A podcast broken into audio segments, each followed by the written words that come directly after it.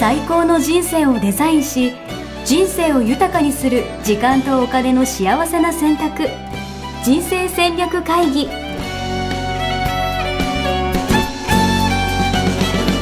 この番組は将来の仕事やお金人生にもやもやと不安を抱えている皆さんに元資産運用のプロキャリアとお金の戦略を同時に考える人生デザインコンサルタントの高頃もさあやが過去5年間延べ1700人の人生を望む形で豊かにしてきたメソッドを時間とお金の選択という切り口からお伝えしてまいります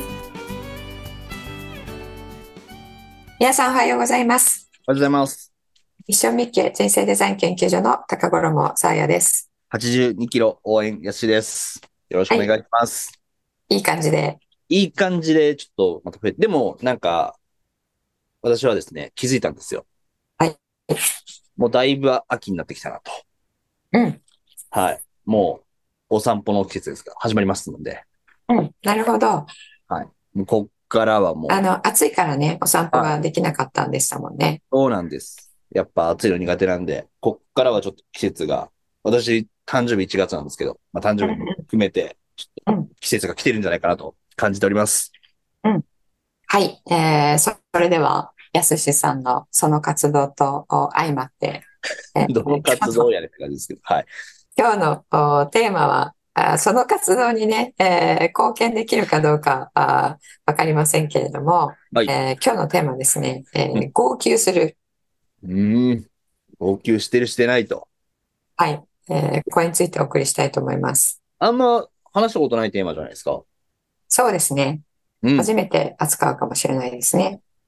いや、号泣か。号泣ってどういうレベルなんですかあ、あのね、号泣って、ここで言ってるのは、あの、ワンワン泣くっていうことではなくて、はいえーこう、涙ってこう、こみ上げてくるときあるじゃないですかうん。うんうんうん、こみ上げて、えーそれを止めようと思っても、こう止まらない、うん。うんえーこう話してるのに、あ、ちょっとごめんなさいって言って、ぐっとこうん。うん。うこらえてるみたいな、あれをもってしても号泣と、なるほどね。なるほどね。はいはい。そういう定義で。えーえ、俺から、俺から言えばいいうん、どうぞ。もう昔は全然泣かなかったんですけど、うん、なんか涙もろくなってきて、うん、うん、映画とかで泣けるようになってきました、私。うん、うん、うん。はい。それ、今、すごいいいこと言っていただいたんですけど、おまあ、それよく言われるんですけれども、はいあの、皆さん、えー年を取ってきてって、えーだだから涙もろくなった、おうえーちょっとこう、涙腺が弱くなったみたいなね、言い方するんですよね。おうおうおうなんかよく言いますよね。なんかうん、涙もろくなるみたいな言い方。はいうんうんですけれども、これは、あの、えー弱くなったわけではなくて、お共感力が増えたっていうことなんですよ。人の気持ちがわかるようになったみたいな。そういうことそうそうそう。そうです、そうです。えーおう特に今、映画って言ったでしょはい。うん。映画とかドラマとか、うんあと本を読んで、えー泣くとか、うんえーあとは、あの、絵画とか、えーうん音楽とか、おううん。で、えー泣くっていうのは、あー全部共感能って呼ばれているところが、こう活性化して、えーで、涙が流れるっていう仕組みになってるんですよね。共感能っていうところがあるんですね。初めて聞いた、俺。うん、そうなんですよ。なので、えっと、まあ、共感の涙っていうふうにも言える。なるほどね。じゃあ全然泣かない人はもう、人の心がないみたいなのとほぼイコールってことでいいですか子供はね、えードラマを見て泣いたりとかしないじゃないですか。ああ、確かに。うん。なので、やっぱり、えー人生の、あの、いろいろなことを体験してう、ん共感できることが、あー増えれば増えるほど、えーその共感能が、あー発達して、うんえー涙が流れるっていうことになってるんですよね。えーえ、ちなみにさやさんも泣いたりとかするんですかいや、結構、うるって、す、すぐうるっときます よ。あ、そうなんや。なんかあんまうん泣いてるイメージないからね。うん。なんかそうですすぐ、すぐなんか注意をとか言い出しそうな感あのね、中庸も結構誤解されてるんですけど、あの中庸にずっといるって感情が全然動かないっていうことと思ってる方、じ。はいはいはい。で、えーそれがいい良くて、それを目指していると思ってる方いらっしゃるんですけど、おうほ感情が、えーいろいろ揺れ動かないと、中央に戻ってこれないので、逆に。う。うーん。なるほどね。だから、怒った、怒ったりとか、うんそういう時もあるよってこと。それは、その感感情が大事だよっていうことなんですかね。感情を感じることはすごい大事なんですよね。なるほどね。なるほなどのね。で、ロボットみたいに感情がなうんなくなるっていうことじゃないんですよ。なるほど。 いや、なんか、いやそれ映画とかでのなんか、泣きたい、涙、なんか感動のシーンとかあっても、ね、その裏に、結局中央だから悪いことも起きてんだよな、みたいな、そういうことを考えながら見てるのかなと思ってました。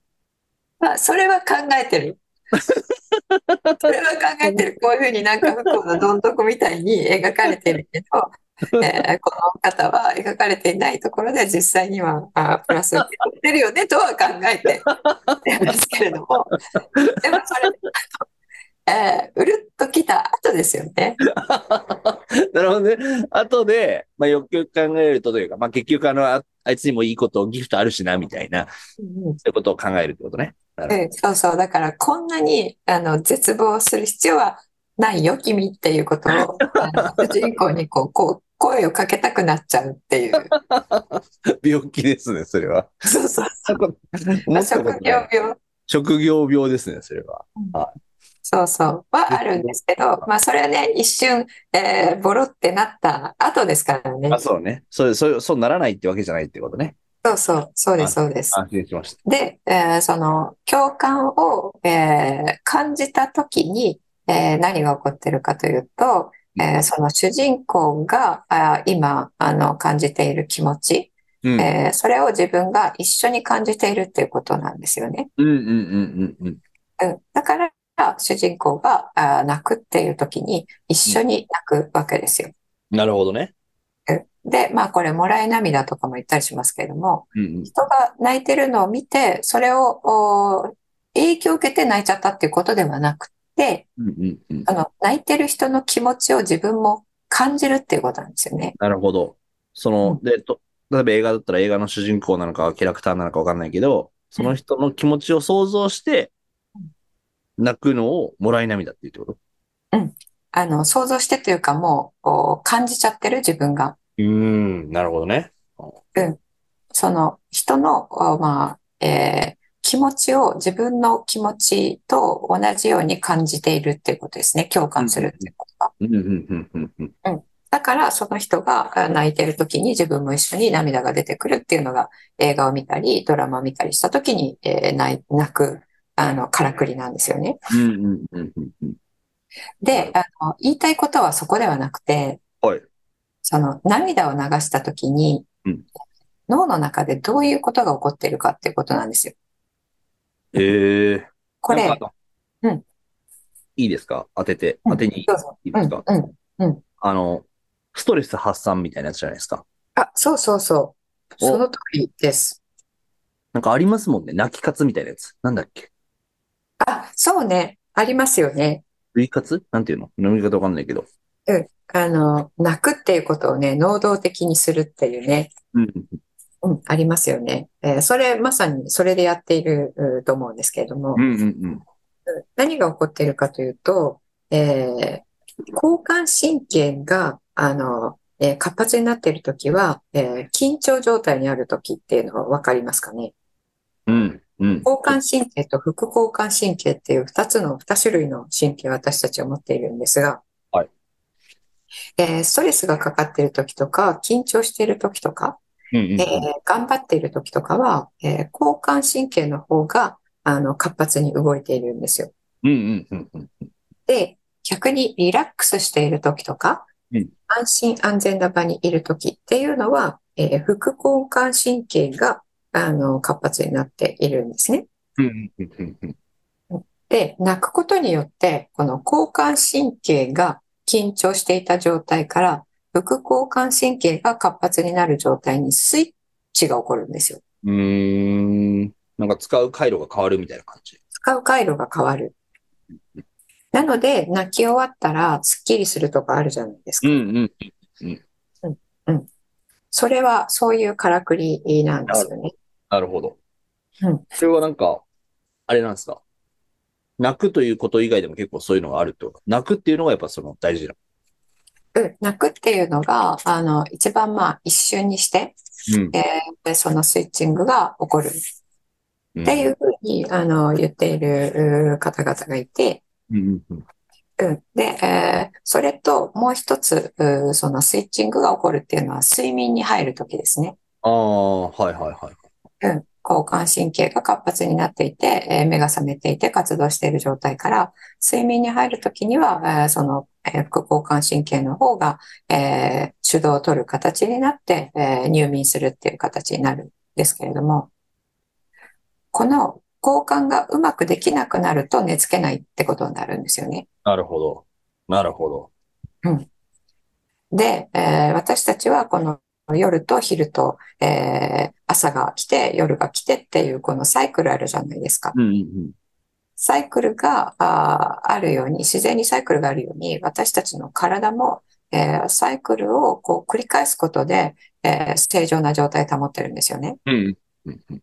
で、この神経で言っても、交感神経と副交感神経が、あの、えーリズムを持って、えー両方がこう活発になるっていうサイクルを通じて、えー両方ともが、あの、よく機能している状態が保たれてるんですよ。うんうんうんうんうん。で、現代人って、えーほっとくと、このサイクルが壊れちゃうんですね。うーん。ライフスタイル的に。はいはいはいはい。例えば仕事をしてるときはずっと交感神経が、あの、えー緊張している状態なんですよね。うんうんうん。で、えっと、以前だったら仕事終わって、えーじゃあ飲みに行こうとか、あの、サウナ行こうとか、えー何かしら、えっと、えー電車に乗ってても、えー窓の外を見たりとか、うんうんうん。そういう時に副交感神経にスイッチングが、あの、えーなだらかに起こっているんですよ。ああ、そういうタイミングが日常の中であったはずなんだ、本当は。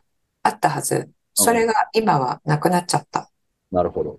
スマホなぜそうそうそう。あスマホを見ちゃうと、交感神経がずっと働いてるんですあ、よ。ああ、わかる気がする。うん。電車の中でも見続ける。家に帰っても、ご飯食べてても、なんかピピってなったら見る。うんうん。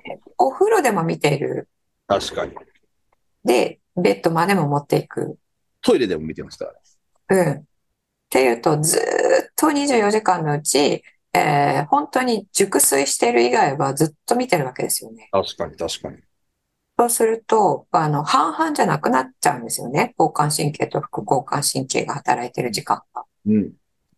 で、夜じゃあ、あの、スマホ置いて寝ましょうってなった時に、いきなり何をこうトリガーにして、副交感神経ちゃんたちが、今私たちの出番って思うかってことなんですよ。おお、思えないんですよね。思えない、思えないってことか。はい。思えない。うんってことは寝れないってことなんですようんね。うんうんうん。うん。そうすると、このサイクルのリズムが崩れてくる。そうすると、あの、交感神経は働かされ、えーっぱなしになる。うんうんうん。そうすると、あの、えーゴムを引っ張り続けたら、えーゴム伸びちゃうじゃないですか。うんあれと同じで、交感神経が、あーもう機能しなくなるんですよね。うんうん。そうなった時が、やる気が起きないとか、体が重くなるとか。なるほどね。そうなので、えー自分の中で、えーその副交感神経があの登場するうーきっかけを自分で作る。なるほど。で、えーそのスマホを手放して、副交感神経が働いてる時間をもっと増やす。っていうことをすることで、えーその体が重かったり、えー朝起きれなくなったり、えーまあ、うつ症状の前段階ですよね。うんうん。になるが現れることを防ぐことができるんですよね。それが、一つが泣くということが、そうそうそう。泣くことで、えー副交感神経のスイッチングが起こるので、なるほどね。すごい。だから、サウナとか流行ってるのもやっぱそこですよね、きっとね。うん、うん。そうそう。ぼーっとしている時間はね、えー副交感神経が優位になっているので、うんうんうんうんうん、でサウナにね、スマホ持っていけないですかうんうんら、うん、それすごい重要なんですよね。これちなみになんかあの、いや、泣けない人っているじゃないですか。泣けない人というか、なんか共感力低いんだよね、みたいな人っていませんうん、うん、うん。あの、そういう人は、なんか、何なんですか人の心を失ってしまった人たちみたいな人たちがいるわけじゃないですか。人の心を失ったというか、あ の、えーさっきの、えーリズムが崩れた状態がずっと続くと、もう泣けなくなっちゃうんですよね。あ、そこ関係あるんだ。うん、そこ関係ある。うーん。うん。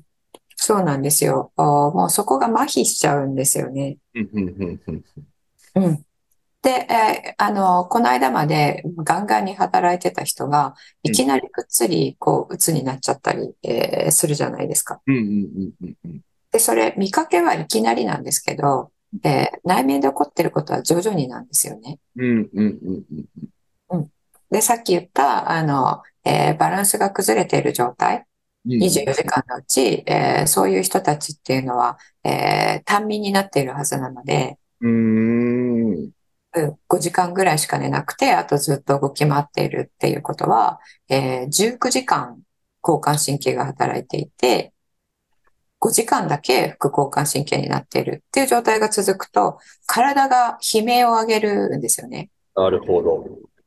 で、えーもう、あの、動けなくなるっていうことになったり、えーその一つの、えー自分を休めるっていう症状の一環として、えーあの、もう何にも、おセンサーが働くな、働かなくなって、えーもう何も感じなくなる。なるほどね。だからセンサーがどんどん麻痺していくんだ。なるほど。あの、もう活動ができなくなるっていうことですね。うーん。だからマジで、だから今、なんか人間の心がみたいな感じで冗談で言いましたけど、うんでもどんどんでも本当そういうことよね。なんかその気持ちがとかなんかどんどん本来には感じるはずの神経が、うんまあ機能しなくなっていくっていうところになってくるんですよね。そうそう。だから、あの、泣けない人というのは、えー頑張ることもできてないはずなんですよね。ええ逆にああ、そうそう。機能しなくなるっていうのは、この交感神経と副交感神経のこのスイッチングができなくなってるってことなので、うんうん。そう、麻痺してるっていうのは、そこが麻痺してるんですよ。なるほど、なるほど。スイッチングが麻痺してる。なので、頑張ることも、おーしなくなるし、副交感神経が、あの、活発になる時に、えーあの、出てくる、うー泣くということもできないし、うん。だからスイッチングが起こってない。なるほど。なるほど。っていうことなので、あの、えー泣けないっていう人は泣けないだけではないんですよね。ね、な泣けないっていうのが問題なんじゃなくて、その副交感神経が働きづらくなってるよっていうのが問題というか。うんと、副交感神経がっていうよりは、そのスイッチングができないってことなんリッですチよ。ングが活発にならなくなっちゃってるうんっていう。うんうんうんなそうるでほす。うん。で、その時に、あの、えー感動の涙っていうのはさっき言った共感あーして、えー涙があの出てくるわけなので、ど。そのスイッチングしないっていうことは、その共感もしないっていうことなので、うん、うん、うん。共感あのが、まあ、興奮しなくなってるっていうことですよね。うん。なるほどね。そうなんですよ。で、まあ、ちゃんと泣ける人っていうのは、えー自分の、えー緊張不安と、えーあの、そうじゃない、えーリラックスしている状態と、うんえーこれえーが、あの、使い分けられるんですけれども、うん、うん、ううん。ん泣けない人っていうのは、あそれを使い分けることができないんで、うんえで見たらずっと緊張を抱えている、ずっと不安を抱えている、うん、うん、うん。ずっとこう抑圧されているように感じる、うん、うん、うん。みたいな状態がずっと続いちゃうっていうことですよね。なるほどな。いや、いいです。なんかまずは何からやればいいんですかやっぱスマホスマホを手放すということと、あと、能動的に、えー泣く活動をやっぱりするっていうことですよね。ええ能動的な活動ってやろうとしたことがないんですけど、何ですよね。それを、あの、例えば、えー、3日間すごく集中して、えー、やすしさんとかもイベントとかあるじゃないですか。うんうん。そしたらその時は交感神経が活発になっているので、うんその翌日はうん休ませるんですよ、交感神経を。ほうほうほう。で、そのために、えーじゃあ一日、えー休暇を取ってサウナ行くでもいいですし、うんうんえーそれえーではなくて、えー何か映画一本、あの、えネットフリックスで、えーこう予約をしてうん、泣くために映画を見るみたいな。ええなるほどね。なんか、あ泣今こ日はもう泣くって決めてみるみたいなね。う、ええ 泣こう泣こう思っても泣けなくないです。いや、泣こうと思うんじゃなくて、自分がこれ見たら泣けるよねっていう、まあ分かってるってあるじゃないですか。ああ、はいはいはい。で、それをもう知って、知ってるものの方が涙がすぐ出やすいんですよ。ああ、なるほどね。もうストーリーとか、まあ、あ入そうそ手うしやすいみたいな感じね。うん、そうそう。一回目に見るよりは、あ、あの、えーもう泣くところに来たら、その前からもう泣いちゃうみたいな。なるほどね。ええなので、自分の中で、あ、これは泣く映画、泣ける映画っていうのを何個か持っといて、うんうん、緊張した翌日には、あるいは緊張した日の夜には、ああああうん、えー一人になってそれを見て、こう、ええ号泣する活動するというか、ええそんなやったことない。え、サーヤさんちなみにあるんですかなんか自分にとっての泣く映画みたいな。うん、あのーあ私は、えー映画ではなくて、えー本でそれをやってるんですよね。ええおううん。あの、これはずっと前からやってるんですけど、会社員の時からやってるんですけど、やっぱ金融業界ってすっごくこう緊張するとか、すっごくストレスがかかるってあるんですよ。うんうんうんうんうん。私それを感じれないんですよね。感じれない。おううん。緊張したとか、あの、そう、ストレスを感じられないんですよ。おうおうなので、えー大きい病気になっちゃったんですけどうん、感じられるとね、えーもうダウンしてとか、あの、うんもうやりたくないとかってなって、それで休むことができるわけですよね。うーん。ですけど、感じないので、休めれないんですよ。ええそうななんのだ。で、うん、自分でそれを分かったときに、えーもう、能動的に戦略的に、うんうんここで緊張マックスになるよねと。うん。うん。次の日は、あの、えー大事な会議とかはもう全然入れず、えーぼーっとしたままできる、あの、伝票整理、領収書の整理とか、あの、えーぼーっと、お明日の、えーみんなで、えー遊びに行くときは何をしようかなっていうことをぼーっと考えるとか、ええそういうリリースをする時間っていうのを、あの、戦略的にリズムをつけて作ってたんですよ。ええすご。で、それはすごい効果があって、そのず、あの、ずんと休むっていうことをすると、えーすごくまた次の日に活力が湧いてくるんですよね。うんうんうんうんうん。で、私はその時は、あの、えーこの泣くっていう行為を知らなかったので、うんうん泣くっていうことはしてなかったですけれども、うん、あの、最近になって、えーこの泣くっていうことをね、起業してから、うん えーその紅葉を知ったら、えっと、えー私は、あの、この本を読むと、うるってくるっていうのがあるんですけれども、ええそういうのがあるんだ。うんおそういうのを一冊えー持って、あの、えー静かなあーカフェとかに行って、えーそれを読むとか、えーうん家の中の、えーリラックスできるソファーで、えーあの、ちょっと間接照明とかをつけて、それを読むとか、ええそういう形で、えっと、えーやっぱり泣く時間っていうのを作ってますね。なるほどね。いや、いいですね。あんま意識したことないから、うん。やってみましょう、みんなで。そうですね。あの、えー笑うっていうのもね、効果あるんですけれども、えー泣く効果より全然、今の効果では、えー小さいと言われています。ああ、そうなんだ。ええ笑うのもね、なんかストレス発散になるとかってよく言いますもんね。うんうん。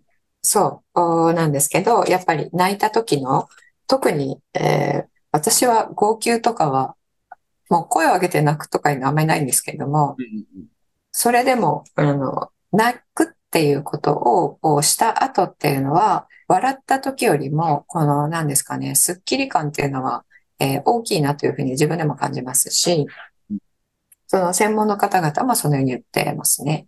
うん。なるほどね。うん面白い。で、あの、えーどっちが大きいとか、まあ、どっちでもいいんですけれども、うん。えー要は、笑うことは良いことで、泣くことは良くないって思ってるじゃないですか、私たち。うん、うん、確かに。泣くことって、あんまポジティブな感じじゃない。そうそうそう、そうそう。えやっぱりちっちゃい時から、あの、転んだ時とかに、えーあの、泣かなくて偉いねって言われてないですかああ、確かによく泣かなかったね、みたいなね。うんそうそうそうそう。そうすると、泣かない子の方がいいんだってなるじゃないですか。確かに。特に男の子だと、泣かないの男の子でしょとかって言われたりするじゃないですか。うん、うん、うん、うん。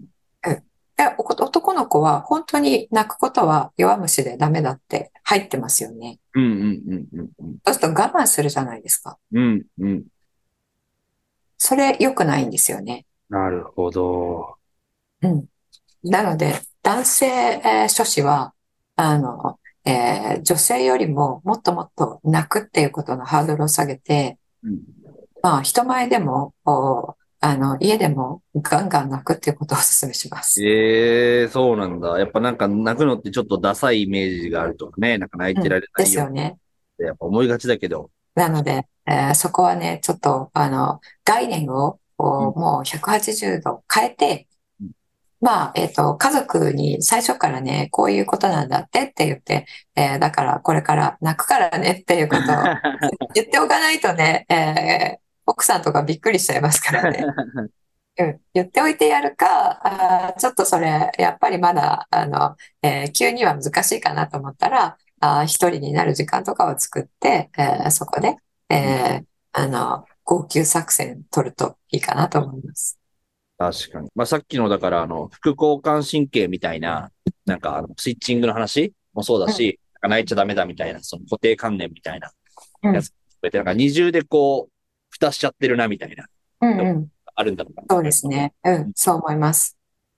なので、泣いちゃダメだっていうのを、こううもうして去ってうん、えー泣いてもいいんだよ。むしろ泣いた方がいいんだよっていうことですね。うんうんうんって思っていただいて、えーどんどん泣いて、えーどんどん笑ってっていうのをうんねうんう、んしていただいたらいいんじゃないかなと思います。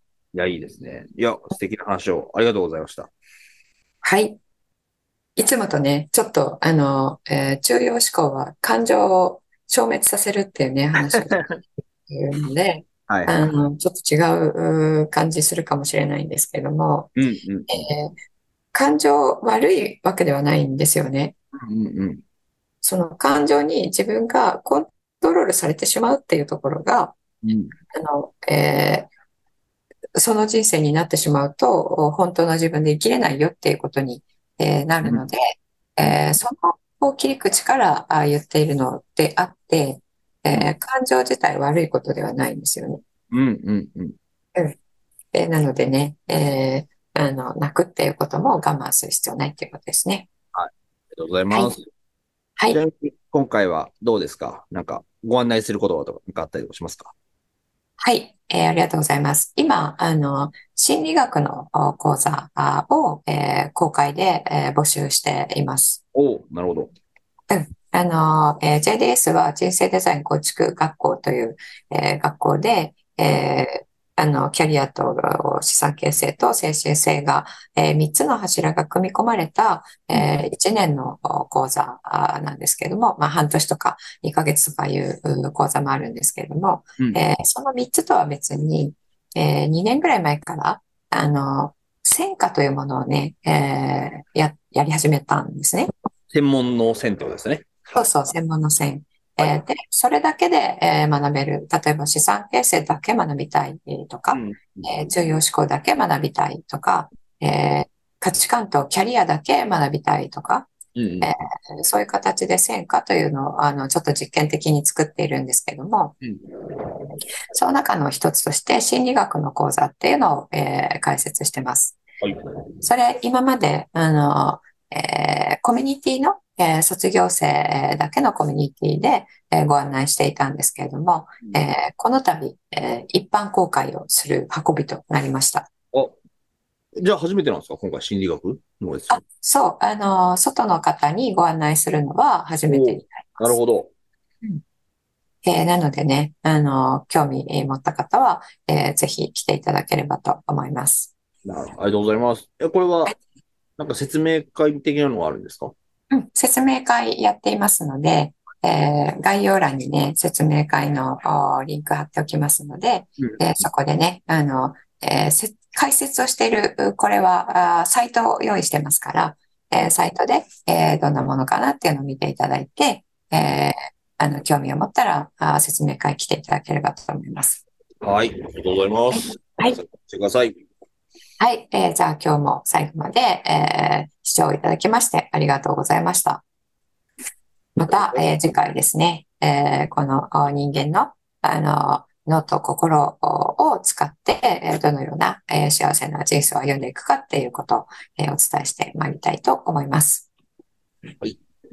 はい。それでは皆さんありがとうございました。ありがとうございました。